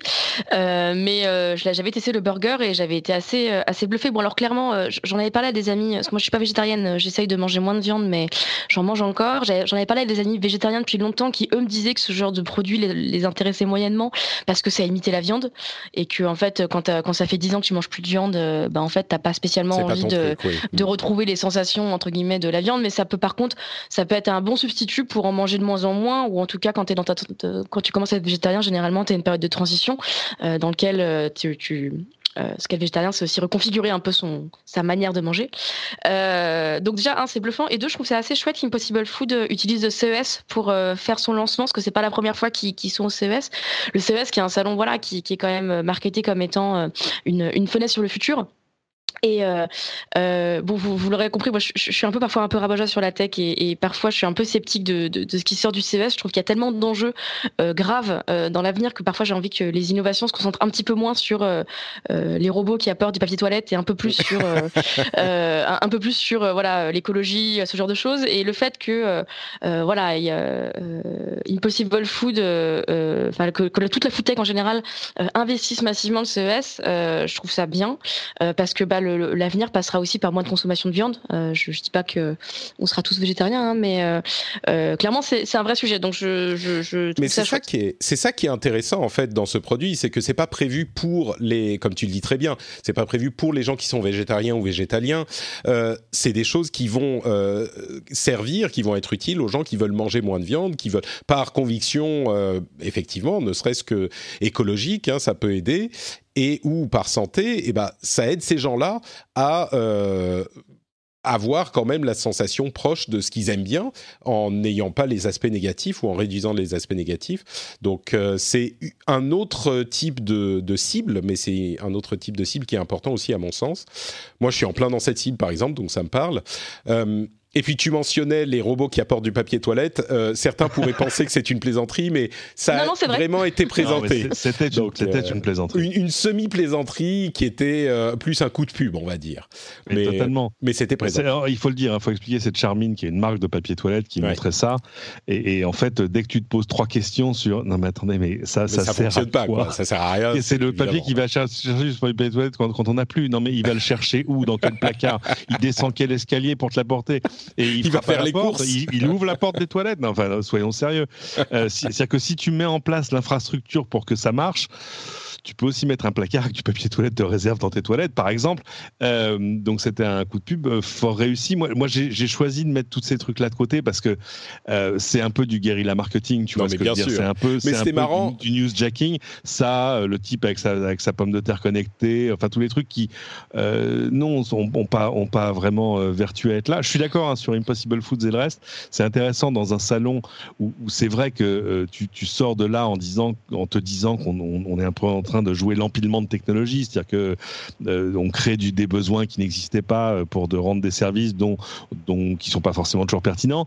Euh, là, tout à coup, tu as, une boîte qui est là et qui fait plutôt partie de la solution plutôt que du problème sur sur l'impact carbone et le reste. Euh, j'ai pas eu le temps d'aller goûter le, le, petit steak de porc de chez Impossible Foods, mais tous ceux qui l'ont goûté m'ont dit que non non c'était tout à fait tout à fait correct, même si c'est plus facile de faire du cochon que du bœuf, euh, parce que le cochon est déjà une viande que, que tu tu vois, quand tu le manges dans des saucisses, dans des machins, dans des trucs, tu sais que ça peut être apprêté de mille façons et t'as pas le, t'as pas la même attente en termes de texture et du reste que, mm. que par rapport à un steak haché tout bête. Mais voilà, bah, super, je trouve que voilà, c'est bien qu'on avance sur ces, sur ces sujets-là, même si de fait, je suis d'accord sur le fait que c'est pas les végétariens la cible. Eux, ils ont déjà passé le pas. C'est un peu, euh, c'est un peu comme, comme, mettre, comme mettre des non-fumeurs à la cigarette électronique. Pour moi, c'est un peu hors sujet. Euh, bah, parlons justement de tout le reste. Euh, il y a les ordinateurs d'une part, les voitures euh, par ailleurs, et enfin les télévisions qui sont les trois grosses tendances. Alors sur les ordinateurs, il y a euh, un ordinateur pliable de chez Lenovo qui est intéressant, qui est en fait une tablette qui se replie, qui peut se poser sur une table comme un ordinateur portable en fait, avec le clavier qui apparaît sur le bas de l'écran. C'est un écran de 13 pouces, donc qui peut se plier, et il a aussi un clavier physique qui s'insère dans la machine une fois plié et qui peut se coller magnétiquement au bas. Donc on a le choix en fait. Il sera disponible mi-2020. Euh, je crois qu'on est quand même très très cher. On est à 2500 euros pour le PC. Donc c'est un PC euh, euh, qui, qui, fait tourner Windows. ils ont aussi présenté un ThinkBook Plus avec un écran e-ink sur le dos de l'écran normal, ce qui est un petit peu bizarre, mais bon, euh, ça peut être utile dans certains cas. Il y avait des, essais, hein, souviens-toi, il y a un certain temps où euh, Tout à fait, euh, beaucoup de constructeurs avaient présenté des, laptops qui avaient un petit écran en plus pour te donner des notifs ou des petites infos, etc. Et donc, en plus, ils étaient du coup connectés tout le temps. Là, le faire en ligne, c'est pas, pas idiot. Il y a eu un Chromebook de Samsung euh, très, euh, comment dire, à un millier d'euros, un Chromebook euh, haut de gamme. Et de l'autre côté, toujours chez Lenovo, un Chromebook, un 2 en 1 pour moins de 300 dollars. il y a également, donc, on parlait des voitures, des télés. Sur toutes ces choses-là, est-ce qu'il y a des choses qui vous ont intéressé spécifiquement? Peut-être Cédric, que tu as vu ou qui t'ont intrigué?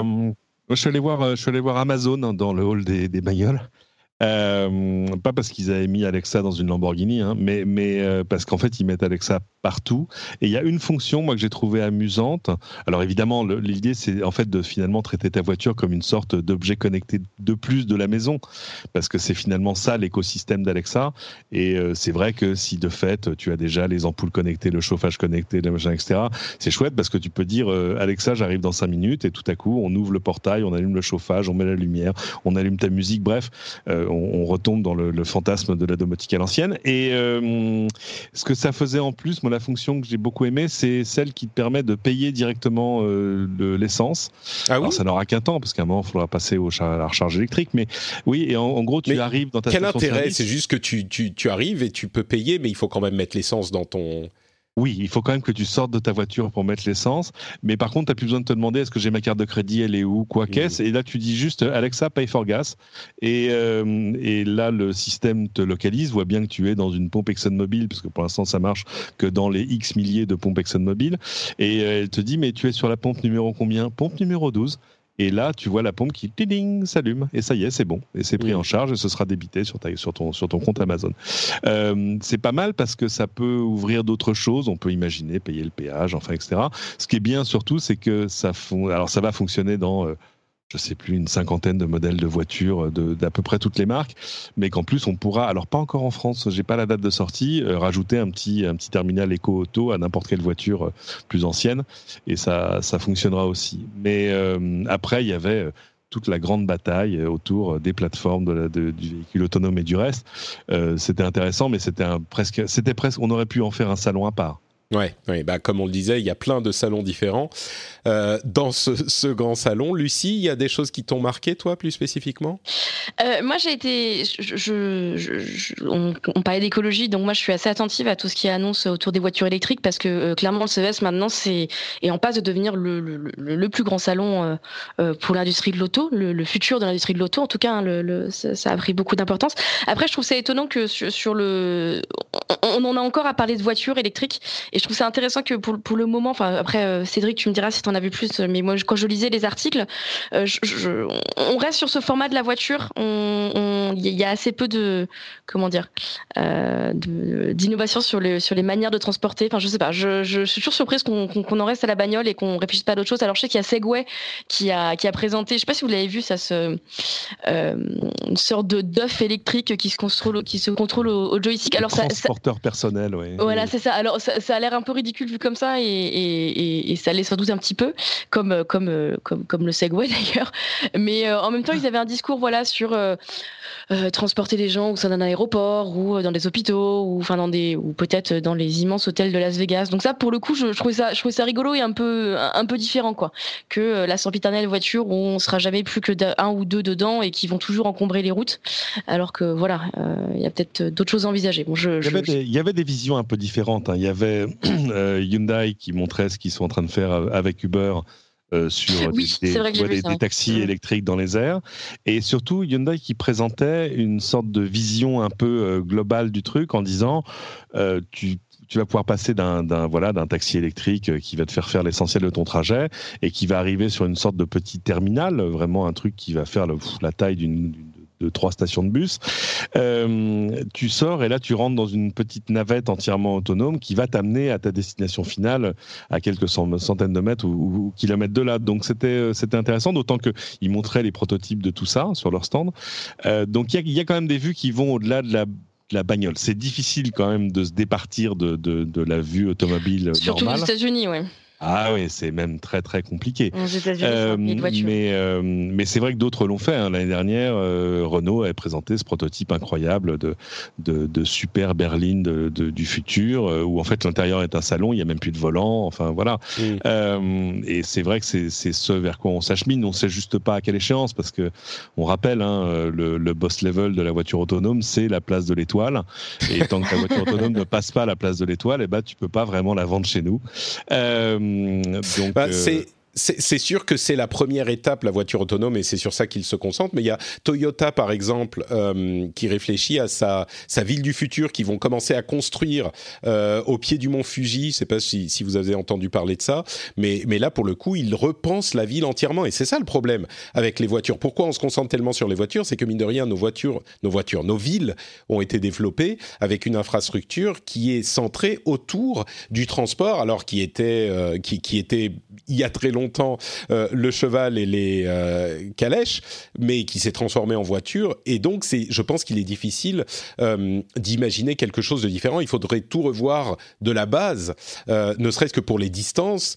Et enfin bon, donc c'est. Bien sûr, et, et, en vrai, on, voit déjà ce problème là actuellement mm. à Paris en période de grève où à partir du moment où les gens sortent, sortent leur vélo, leur bagnole et leur trottinette et leur roller et tout ce qu'ils ont pour utiliser autre chose que le métro, ça devient très compliqué de se déplacer parce que nos, routes ne sont pas conçues pour autant de, euh, autant de véhicules, en fait. Euh, enfin, autant de véhicules différents. Ça fait, plaisir, Quand même, ça fait plaisir de voir des embouteillages sur les pistes cyclables, hein, je dois dire. C'est ah bah, pas ah, tous les jours. Absolument, mais du coup, on se, on se dit, voilà, c'est vrai qu'on a euh, on a ce problème à régler aussi, et celui-là, pour le coup, ces problèmes-là, ils dépendent moins des entreprises que des pouvoirs publics. C'est amusant, de, amusant de voir toutes ces choses-là à Las Vegas, euh, qui est une ville qui a une infrastructure euh, déplorable. il y a quelques années, quand même, ils ont construit une espèce de monorail qui rejoint une partie des grands hôtels, c'est déjà pas mal. mais exemple, les Américains savent pas faire des infrastructures, c'est saisissant. Il y a quelques années, ils ont décidé que c'était un peu trop le bordel, la gestion des, voitures de location à l'aéroport. Il faut imaginer ce que c'est que le débit de l'aéroport de Las Vegas en termes de nombre de passagers, hein, c'est monstrueux. Donc ils ont construit une espèce d'immense, de, très grand terminal juste pour toutes les voitures de location. Super. Donc évidemment, pour le rejoindre les autres terminaux, les vrais, ils ont mis un monorail ou un métro. Ben non, ils ont mis juste des cars toute la journée qui font la navette. Et, là, on se gratte la tête en disant mais mais mais qui a fait ça quoi? Et, euh, et là, c'est pareil, c'est-à-dire que voir ces innovations là euh, dans un Las Vegas où c'est difficile de, de, se déplacer, on, a, on, on, se mettait tous à rêver en disant mais ce serait vraiment l'occasion de sortir un truc qui fonctionne vraiment pour nous ici, c'est-à-dire euh, euh le vélo électrique. Vu le, la configuration des routes à Las Vegas, tu, tu, te fais tu te fais buter en trois en trois minutes, c'est-à-dire que c'est pas possible, tu ne survis pas à trois carrefours. mais donc il faut trouver autre chose de des machines de déplacement personnel, peut-être revenir au Segway refaire des pistes, etc. Et ça m'a rappelé en fait les tout débuts du Segway il y a très longtemps, quand euh, comment s'appelait son créateur, Dean Kamen l'avait montré euh, dans, le plus grand secret, où il avait invité euh, Steve Jobs, il avait invité Jeff Bezos et d'autres, etc. pour leur montrer le truc qu'il allait qu'il allait monter en le sortant de son sac, et, où je crois que c'est Jobs qui avait dit c'est super, mais il faudra réarchitecturer les villes autour de ce genre de bah choses. ça. Et en fait, 20 ans plus tard, on s'aperçoit qu'on n'a pas réglé le problème. Oui. Bon, bah écoutez, c'est une conclusion parfaite au, à ce segment sur, long segment sur le CES. Euh, merci à tous les deux de votre expertise. On va continuer et on va parler de différentes euh, news et rumeurs que j'aimerais couvrir aussi. Mais avant ça, je voudrais quand même prendre une minute pour remercier ceux qui soutiennent l'émission sur Patreon et ceux qui mettent des petits mots sur Apple Podcasts et sur Patreon aussi, euh, comme Stéphane qui me dit euh, Bonjour Patrick, après l'abonnement du rendez-vous vous je viens m'abonner au Rendez-vous Tech car ce sont les seuls podcasts que j'attends avec impatience. Ils m'aident à supporter les embouteillages parisiens. Bravo en tout cas pour tout le travail et la qualité des émissions. Meilleurs vœux 2020. Et Lady Night sur Apple Podcast me dit le rendez-vous des amis.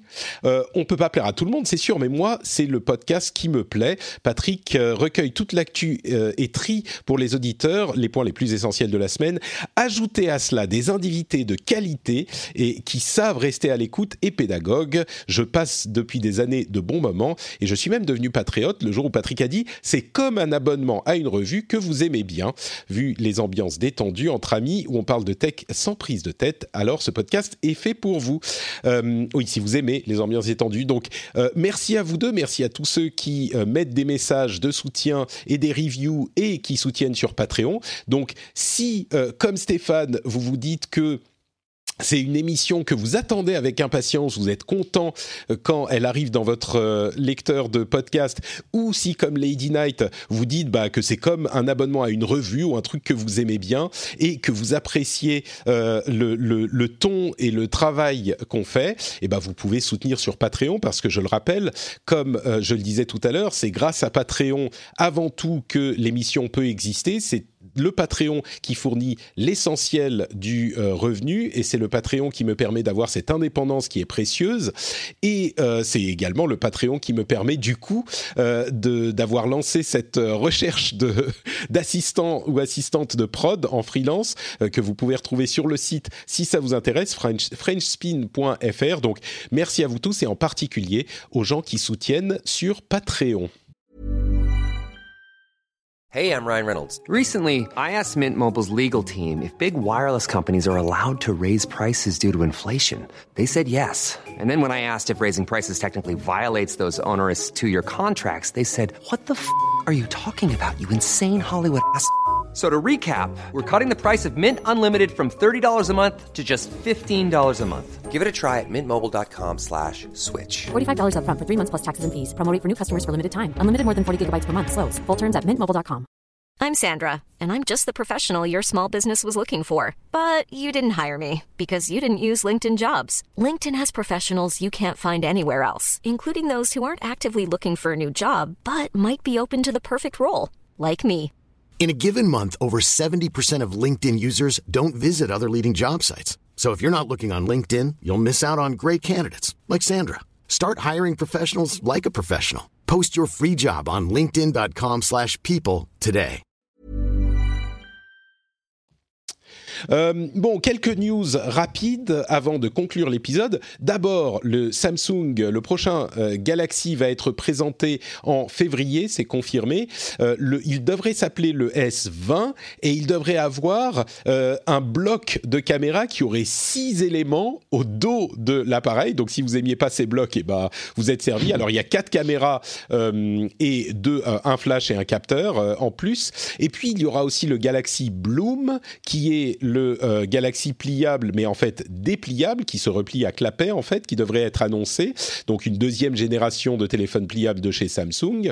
Euh, ça, ça arrive en février. Euh, il y a un truc qui est déjà euh, qui, qui, a été attribué maintenant, c'est sur les appareils Android, on pourra choisir son moteur de recherche. Euh, désormais, Google a fait une, une session de mise aux, enchères et les gagnants sont d'une part un site qui s'appelle info.com qu'on connaît pas bien, mais qui est effectivement un site de recherche. il y, y a DuckDuckGo et il y a notamment Quant. Euh, qu'on connaît bien. Là aussi, c'est mon euh, moteur de recherche par défaut depuis quelque temps. Mais euh, Quant, ça nous amène à parler des problèmes ou plutôt des changements qui arrivent chez Quant avec un président qui s'est fait sortir en fait c'est vrai que Quant, j'ai l'impression que ça faisait un petit peu du surplace depuis quelques temps. Est-ce que, euh, Lucie, peut-être, qu'est-ce qui se passe chez Quant en fait? Oui, bah, c'est une entreprise euh, qui, a fait pas mal polémique, hein, qui n'a pas passé une très bonne année 2019. Euh, il y a eu beaucoup d'enquêtes qui, qui, sont parues dans la presse. Alors, au Figaro, à l'époque où j'y étais encore, on avait publié une enquête, Mediapart, Libération qui vient de republier une, Le Canard enchaîné. Et en gros, il y avait différents problèmes. Donc, très rapidement, il y avait déjà un, problème technique, c'est-à-dire que Quant est, euh, est un moteur qui se repose en partie euh, sur des index euh, produits par Bing, donc le moteur de recherche de, Microsoft. chose qui, alors tout début, ils avaient vaguement essayé de cacher, ils avaient été obligés de finalement de l'admettre, mais donc du coup à partir de à partir de ce moment-là, il y a eu quand même des doutes malheureusement sur les, capacités de ce moteur qui se voulait, qui se voulait en fait comme un, enfin, qui se veut toujours d'ailleurs comme un, comme une alternative au, au, au grand moteur américain. Euh, il y a Next Impact aussi qui avait fait une super enquête euh, pour prouver que bah, euh, sur beaucoup de mots clés en fait, Quant n'avait pas son propre index et se reposait bien sur l'index de, Bing. Alors il y a eu aussi beaucoup de questions sur les méthodes internes, enfin l'ambiance interne euh, au sein de Quant. Alors plus des problèmes RH, on va dire. Euh, bref, donc tout, ça a fait que euh, le, un petit peu montée. Euh, Eric Leandri, euh, donc qui était, est le cofondateur de Quant et qui était jusqu'ici PDG de Quant, euh, a pas très bien réagi à, toutes les enquêtes de presse qui sont parues. Il s'est notamment, voilà, on, a pu voir avoir des mots assez durs contre contre certains journalistes sur Twitter, notamment. C'est ajouté à cela le fait que le gouvernement a lancé un audit sur justement Quant avant. Euh, de proposer Quant sur les ordinateurs de l'administration française. Et finalement, ça sera fait, mais ça a été annoncé en même temps que le départ d'Éric Léandry de son poste de PDG. en gros, on, on, solde un peu cette année 2019 noire en mettant un peu donc ce que Éric Léandry reste dans l'entreprise, mais sera en charge d'un, si je me trompe pas, d'un d'un, je vais arriver d'un centre de R&D ou quelque chose comme ça. Enfin, en tout cas, il aura plus de. un petit peu mis de côté, quoi. Voilà, il aura, il aura plus la main mise en tout cas sur les décisions opérationnelles euh, de Quant. Euh, et voilà, ça a été analysé comme euh, plusieurs, plusieurs de mes confrères et consoeurs comme étant un peu une remise à zéro des relations extérieures de Quant. Il faut noter aussi que la Caisse des dépôts et consignations est, fait partie des investisseurs de Quant. Donc, ils ont aussi eu leur mot à dire quand tu parles Bien sûr, et puis bah, c'est vrai qu'en termes de communication, pour la France, le fait d'avoir Quant, une entreprise qui, encore une fois, veut être un peu une alternative à, Google, etc., c'était quelque chose qui, en termes de communication, était, était, était, fort. Euh, donc le fait, que, le fait que Quant a eu du mal à répondre à toutes les enquêtes de presse qu'il y a eu l'année dernière, euh, aussi bien sur des questions euh, de, de, business que de, que de, que de technique, ça la foutait un peu mal, hein, pour le dire. C'est sûr. Moi, j'avoue que... Pardon, vas-y, fini. Non, je, voilà, j'ai fini. C'est, moi, j'avoue que je connais pas du tout les dessous euh, de Quant.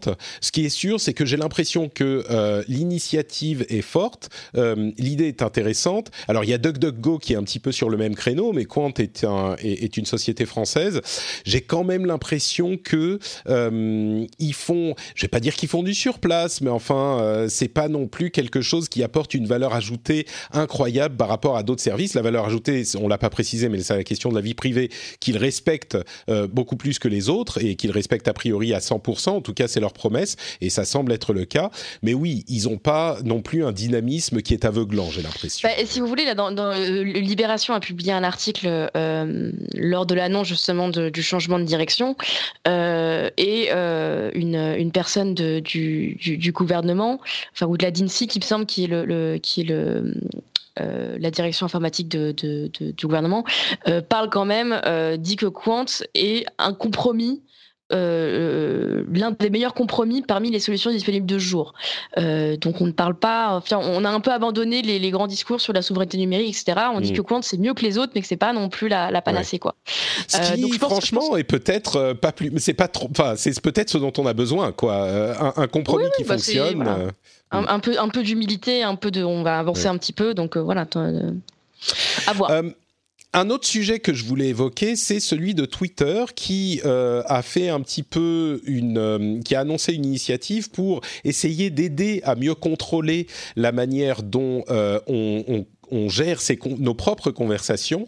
Euh, il va y avoir, qui va arriver bientôt, en parallèle des euh, messages threadés, donc euh, suivis sur le, service, il va y avoir la possibilité de limiter qui peut répondre à nos tweets. Alors, on peut faire, soit c'est global, donc tout le monde peut répondre, un groupe, donc on choisit un groupe, un panel, c'est-à-dire les gens qui... Et, et, le panel, c'est les gens qui nous suivent pardon, les gens que nous suivons et qui sont mentionnés dans le tweet et une déclaration à laquelle personne ne peut répondre. Alors, euh, pour éviter euh, les, les, préoccupations, la première préoccupation, on peut bien sûr, toujours retweeter euh, le, message, mais c'est vrai que ça peut permettre de limiter les personnes qui vont répondre au message si on veut faire passer des fausses informations. Et beaucoup de gens ont mentionné la chose on peut le comprendre, mais c'est pas ce problème qu'essaye euh, de, corriger euh, cette initiative. Là où c'est intéressant, c'est que euh, souvent on a des gens qui viennent envahir les conversations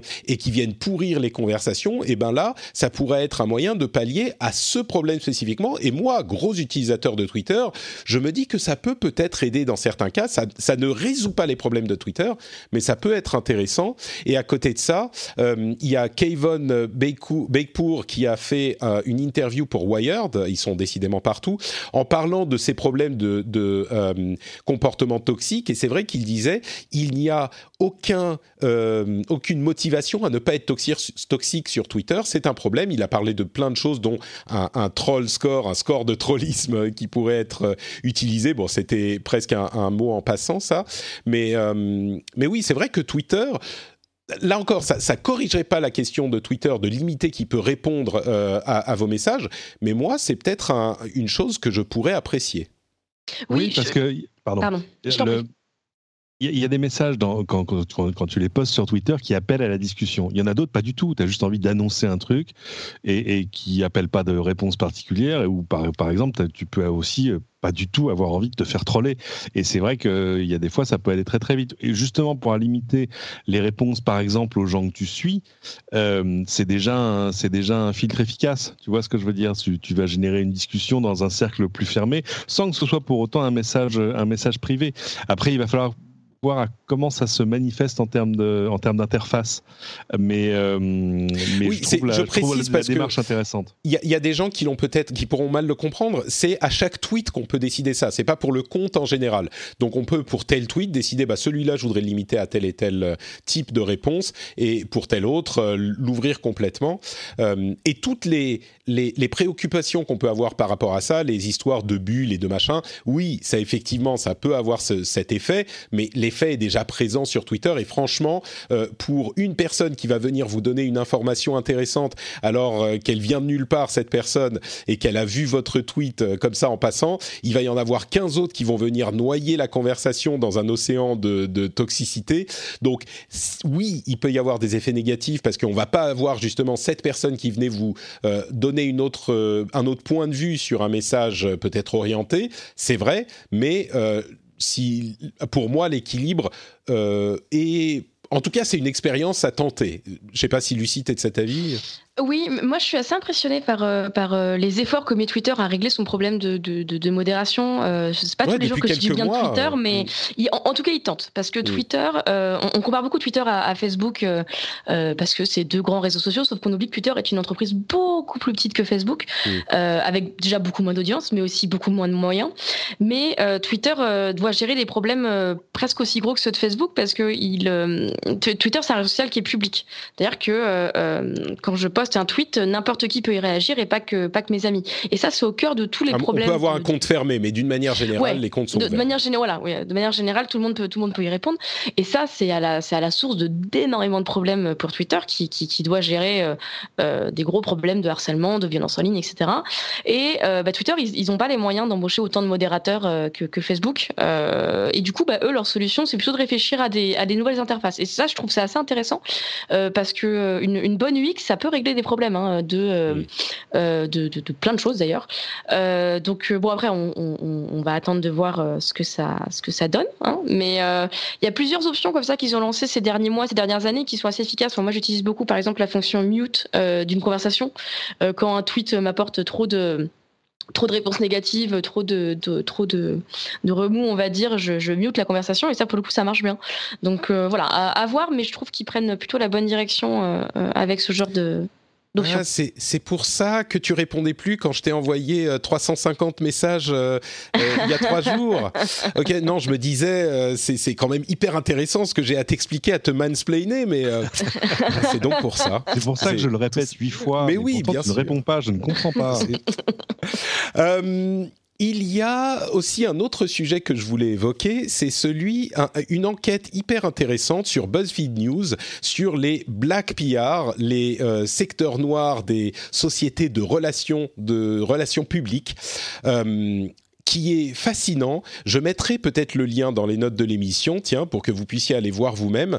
Mais il y a toute une enquête sur des sociétés qui proposent des services de euh, manipulation de, des populations sur le mode de ce qu'on a vu justement dans les campagnes politiques de ces dernières années, mais euh, de manière complètement ouverte. C'est-à-dire qu'ils vont vous dire, euh, on va faire des pages sur Facebook, des comptes Twitter, ce type de d'initiative de, pour pour manipuler l'opinion des populations. Alors ils l'ont fait dans différents pays, on parle de pays euh, d'Asie du Sud-Est, de pays d'Afrique, mais pas seulement.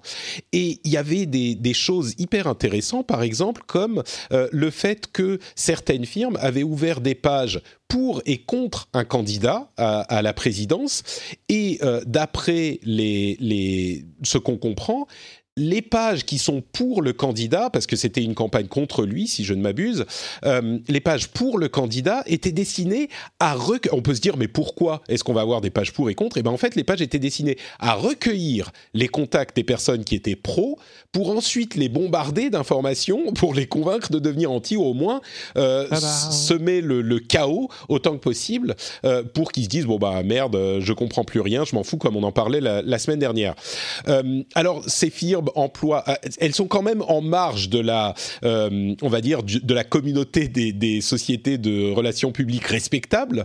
Euh, elles sont vraiment à la limite, mais il n'empêche, ils emploient des termes comme des plages de suppléments ou pour les fermes, de, les fermes de trolls, des travailleurs numériques supplémentaires ou enfin, c'est en fait c'est les pages de suppléments, c'est des, des sites de fake news artificiels, etc., etc. Et, donc, ça donne aux euh, politiciens euh, la possibilité de se dire, euh, d'une part, ça leur paraît un petit peu plus respectable, et d'autre part, ils peuvent se dire, ah ben moi je ne savais pas, ils m'ont dit que c'était des travailleurs numériques, machin. Et c'est fascinant cet article. Euh, et on est en train de passer en fait alors ça reste un petit peu on va dire c'est pas euh, c'est pas encore le euh, dark web ou ce genre de choses mais on est vraiment j'insiste sur ce point c'est pas non plus tous les partis politiques et toutes les causes qui emploient ce genre de firme aujourd'hui mais on est en train de passer à des expérimentations dans ce type d'activité dans les années on va dire 2016-2017 à une systématisation et une professionnalisation de ce type d'entreprise qui est fascinante et inquiétante donc je vous mettrai la article si ça vous intéresse dans les notes de l'émission. Bah, d'autant que c'est pas très cher en fait. Hmm. C'est un peu comme tu vois euh, acheter des followers euh, sur Instagram. C'est pas, euh, ça coûte pas très très cher et, de fait tu, tu, peux faire marcher comme ça des fermes de trolls. Il y en a qui le font pour des trucs simples et bêtes, hein, comme le référencement. Enfin, pour eux, c'est hmm. du SEO. Bref, de fait, il y, a, des, on va dire, des, des stratégies de communication un peu détournées qui sont, qui sont intéressantes. Euh, il faut aller lire on le dire ça comme ça. C'est très intéressant. Euh, allez, on va conclure. Enfin, euh, il faut le dire, il y avait quand même des grands, depuis longtemps, hein, des grandes entreprises de relations publiques avec pignon sur rue, voire même côté en bourse, qui font aussi des trucs tordus. Hein, je t'en raconterai. Oui. Non, mais tordus, évidemment. Mais enfin, là, c'est carrément, c'est, on va dire, one step beyond pour sauter, pour, pour citer. Ah, Madness, voilà. Madness. Brain fart. Euh, un truc, un truc que j'ai trouvé intéressant, euh, l'argent que rapportent les AirPods, et c'est la dernière fois que je vais dire, euh, je vous l'avais dit, mais l'argent que rapportent les AirPods représente plus que tout l'argent, juste les AirPods, hein, plus que tout l'argent que rapporte Adobe, ou alors Nvidia, ou alors AMD, et ça représente autant que Spotify, Twitter, Snap et, Shopify réunis. Donc oui, les AirPods, ça marche pas ça mal. Beaucoup. Eh oui, c'est quand même, euh, mais ça marche bien. Moi, quand je les ai eus, hein. bon, bref, j'avais raison. Euh, je pointe du doigt vraiment quand j'ai raison. Hein. Vous remarquerez que quand j'ai dit un truc qui avait euh, absolument aucune, qui, ne se produit pas du tout, tout à coup, j'en parle plus. Comme par exemple, j'avais juré, j'étais convaincu que Sony serait à l'E3 cette année, et, et bah, ils viennent d'annoncer qu'ils n'y seront pas. Vous ne l'entendrez jamais venir de moi. Ça, plus personne ne va en parler.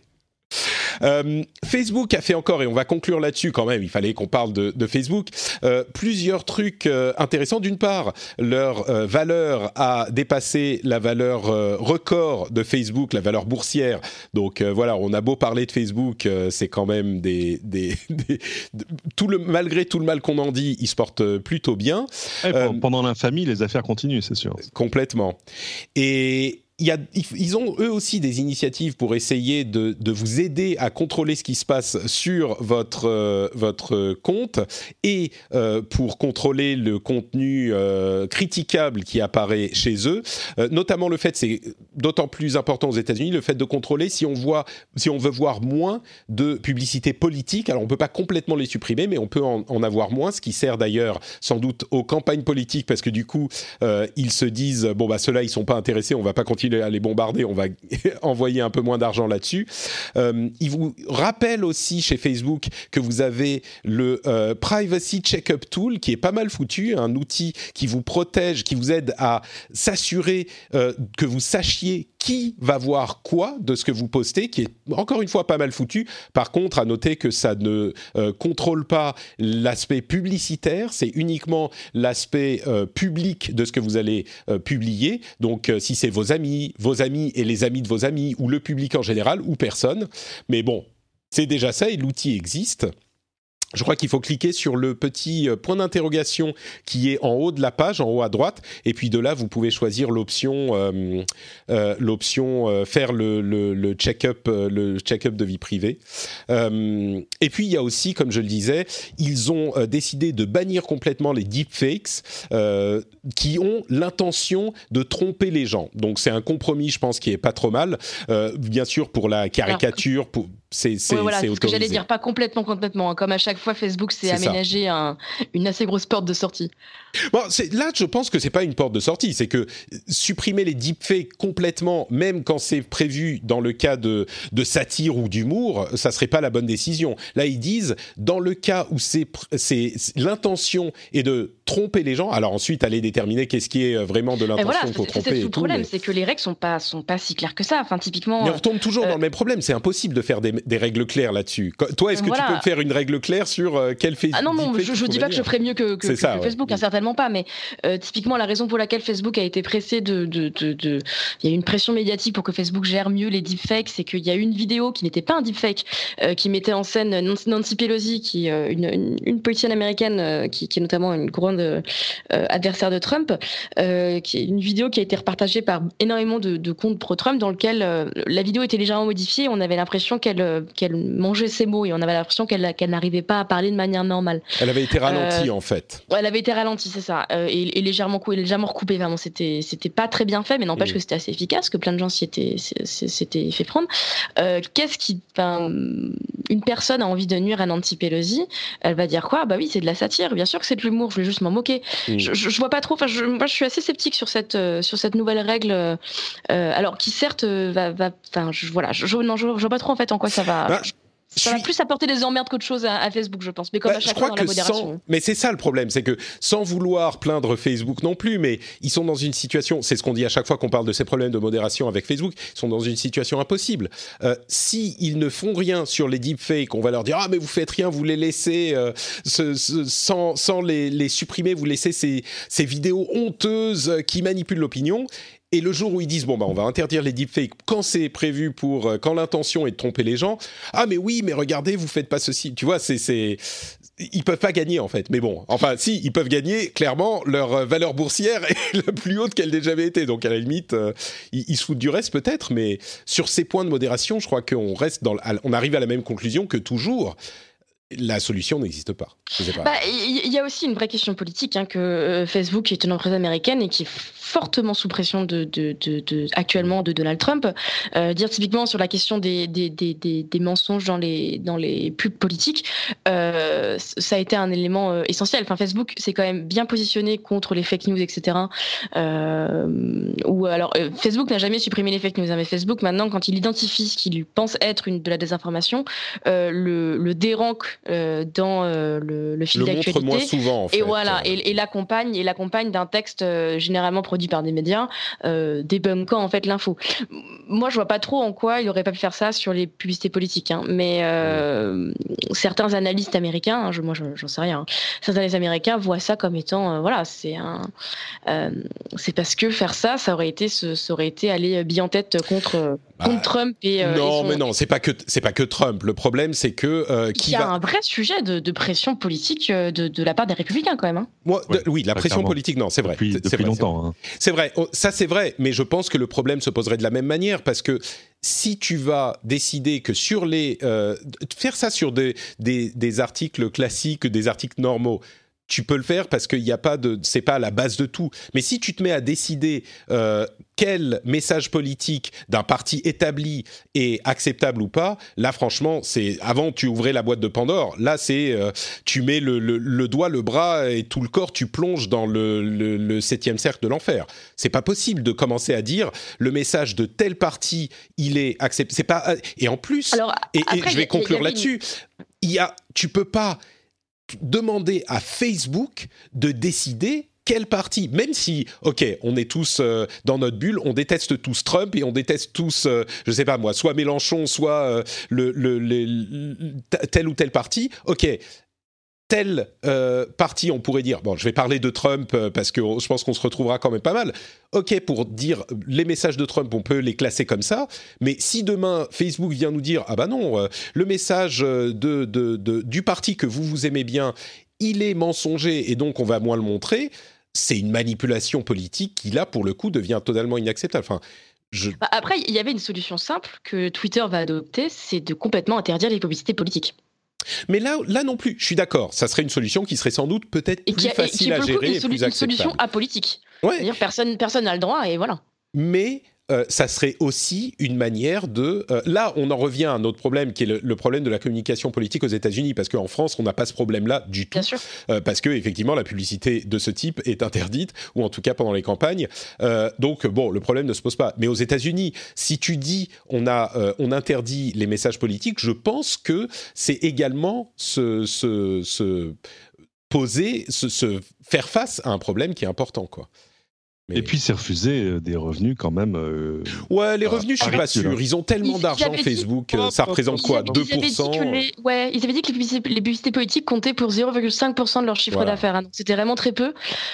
justement, comme l'argument était, l'argument l'argument étant de dire c'est insignifiant, voilà, il fallait s'en débarrasser. Alors l'argument de Mark Zuckerberg, qui est le qui est le même depuis le début sur tous ces sujets, c'est de dire pour nous ça fait partie du langage, pour faire de, du débat public et qu'on n'a pas envie de nous en entreprise privée intervenir dans le débat public. Je pense vraiment que c'est une, une, décision qui se défend. On peut ne pas être d'accord. Et moi, je pense, je suis comme toi, Lucie, je pense que ça serait un moyen efficace de régler le problème, d'autant plus que, vu de France, bah, c'est le moyen qu'on a choisi depuis longtemps pour régler ce problème. Mais je crois que, étant donné que le discours politique fait partie du discours tout court de manière euh, euh, beaucoup plus présente aux États-Unis, il y a ce, ce, ce poids euh, de, de de, museler une partie de la conversation dans la société. Euh, et je pense que moi, je pense que c'est une question qui se défend. Mais bon, on, s'est éloigné un petit peu de la question des, fake news, mais pardon, pas des fake news, mais des deepfakes. Euh, mais c'est à chaque fois le problème. On se rend compte que euh, à chaque fois, c'est les questions qui reviennent avec les questions de modération sur Facebook en particulier, mais ne nous leurrons pas. C'est le cas sur tous les réseaux sociaux et, les, et, ce type de plateforme. Donc. Et, par ailleurs, je conclue juste là-dessus, hein, je, me dépêche, mais sur les deepfakes, euh, il y, avait, y avait une étude qui était, qui était parue l'année dernière qui avait montré que euh, malgré un peu le, euh, je dis pas ça méchamment, mais l'hystérie médiatique autour des deepfakes, comme quoi euh, c'était la, la, prochaine menace politique, etc. Au final, on se rend compte qu'actuellement, euh, 90% des deepfakes qui sont publiés sur les réseaux sociaux ou en ligne, c'est plutôt des deepfakes pornographiques et notamment pour du revenge porn. Euh, c'est-à-dire le revenge porn, c'est des, euh, des c'est la publication normalement de photos intimes, généralement d'un ex-conjoint, mais d'une personne en général sans son consentement. Et qu'en fait, il y a, y a, un vrai souci, alors qu'on voit pas sur Facebook, parce que Facebook interdit le porno, mais euh, euh, de, de, souvent de femmes en fait qui se retrouvent à, avoir leur visage collé sur le visage d'une, sur le corps d'une actrice porno euh, à des fins d'humiliation quoi. Mm. Et, et, ça visiblement, c'est, des chercheurs d'université américaine qui avaient montré ça. c'est pour le moment le vrai problème des deepfakes. Ouais, c'est pas vraiment. Ce qui, va, se passer cette année, ce qui va changer, à mon avis, c'est que jusque-là, la production de c'était quand, restait quand même une, affaire d'experts.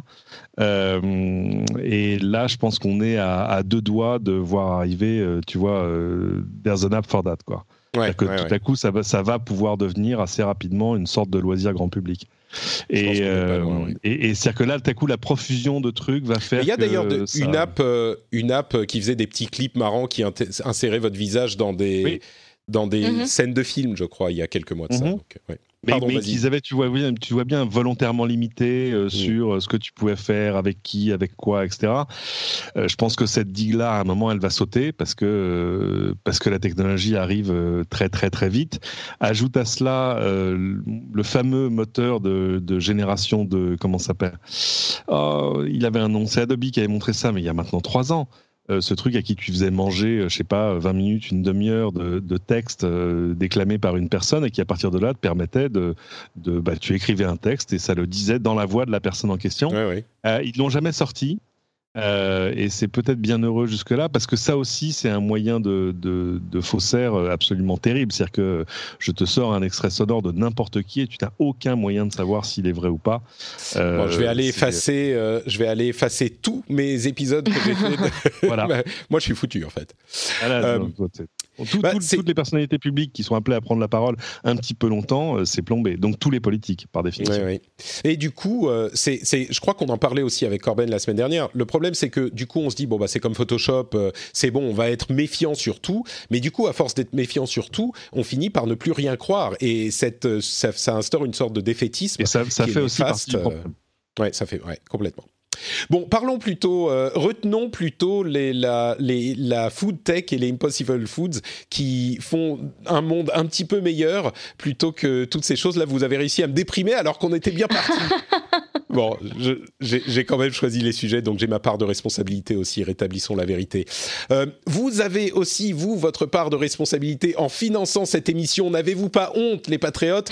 Euh, J'espère que vous êtes contents et fiers de nous écouter parce qu'on vous informe. Vous pouvez aller sur patreon.com slash rdvtech pour soutenir le rendez-vous tech et beaucoup d'entre vous le font déjà. Je vous suis incroyablement reconnaissant. Le lien est dans les notes de l'émission. Euh, Lucie, où est-ce qu'on peut te retrouver aujourd'hui si on veut plus de tes productions? Eh bien, sur Twitter, euh, twitter.com slash Lucie et j'ai aussi mon site personnel où je mets tous mes, tous mes articles, lucieronfo.com. Voilà magnifique. Le lien sera dans les notes de l'émission vers ton compte Twitter. On n'en sort pas de Twitter, hein, mine de rien. Même si c'est seulement 300 millions d'utilisateurs, ça reste un réseau qui est très utilisé pour les euh, ah, pour les, pour les médias, ouais, c'est compliqué de ne pas y aller. Ah, c'est, il y a même un, il y a même un petit, un petit Twitter centrisme en fait, tu vois, sur, euh, il y, a, y, a, y, a, un tropisme chez les médias à considérer mm. que Twitter c'est le, c'est le centre du hein. web, ouais, ouais, ouais, Enfin, c'est, c'est un peu notre centre à nous, ouais. Oui, et eh ben Cédric, euh, Cédric, c'est un petit peu ton centre à toi aussi. C'est mon euh, centre à moi, très clairement. Euh, et puis sur LCI, en tout cas tous les samedis matins, et sur LCI.fr le reste de la semaine magnifique. Pour ma part, c'est Note Patrick sur Twitter, Facebook et Instagram. Plein de photos sympas sur Instagram. La prochaine fois que vous lancez l'app, eh ben, allez chercher Note Patrick pour m'y retrouver. Euh, et puis, FrenchSpin.fr pour cet épisode. Venez commenter comme toujours. On est euh, très preneur de commentaires constructifs sur tout ce dont on a parlé. Et il y avait de la matière aujourd'hui. C'était un gros épisode avec cette grosse partie sur le CES. J'espère qu'elle vous aura plu et intéressé. Donc, euh, on conclut sur ces bons mots. Je vous fais de grosses bises et on se retrouve dans une semaine pour un nouvel épisode. Ciao à tous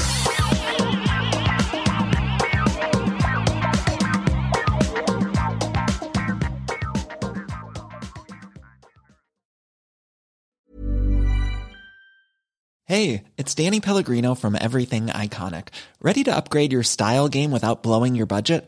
Check out Quince. They've got all the good stuff, shirts and polos, activewear and fine leather goods all at 50 to 80% less than other high-end brands. And the best part? They're all about safe, ethical, and responsible manufacturing.